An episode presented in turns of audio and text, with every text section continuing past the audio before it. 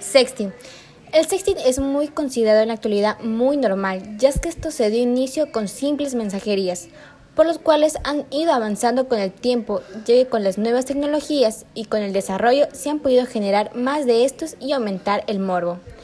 Cuando esto principalmente comienza a originarse con los envíos y fotografías, además con las grabaciones, estos son más comunes y se pueden encontrar sino que ahorita son más considerados como pornografía,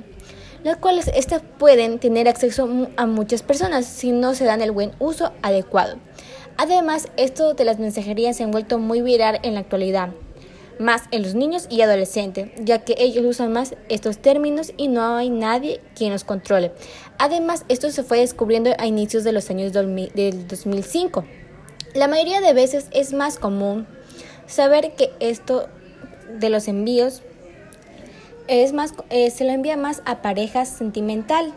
Pero, pero al momento de romper todo vínculo con esa persona, esta persona si contiene tus fotos o imágenes que son, eran privadas y confiabas en esa persona y esta persona hace el uso indebido y los comienza a publicar y hacerte una mala imagen, la cual tú no, estas imágenes, estas harán, serán virales en cualquier plataforma de redes sociales y la cual tú te irás enterando después y la cual muchas de las veces los eh, investigadores han dicho que la mayoría de personas que sufren esto pueden les pueden causar humillación, se pueden deprimir y, y así. Una de las recomendaciones para que no haga esto es no enviar ni hacer uso de esos contenidos. Se debe también hacer instalaciones de antivirus, los cuales sean muy certificados para el uso de celulares y computadoras y que siempre se, tengan, se tienen que mantener actualizados en cualquier tipo para que no se puedan hackear. Además, se deben ser las respectivas creaciones de, contraseñas muy seguras. Uno de los, aparte, uno de los mayores riesgos son las exposiciones de morbosos y acosadores, ya que la mayoría de veces esto puede generar una extorsión también en ciertos países existe este, una, una penalización al cometer estos actos y puedes levantar una denuncia y que se pueda y te pueden ayudar, ayudar en cualquier motivo que haya pasado. En el ámbito psicológico, como dijimos, el individuo puede este,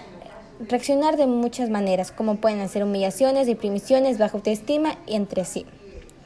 Además, las provocaciones de amenaza uno puede perder los controles de esto, por lo cual muchas de las veces es recomendable que tengas paciencia para ver si esto es verdad, ya que la mayoría de las extorsiones te dicen que tienen tus fotos o videos o te están grabando porque te hackearon así y te dan un tiempo límite y la cual te piden un cierta cantidad de dinero. Además, es recomendable que tengas que tengas paciencia y que cuando pases el límite te puedas dar cuenta si esto fue en verdad y no hayas caído en este tipo de extorsión. Además, se han hecho indagaciones, las cuales demuestran que más del 31% han hecho el sexting y el 55% han hecho mensajerías con las aplicaciones más comunes y el otro 16% es en una sala de chats.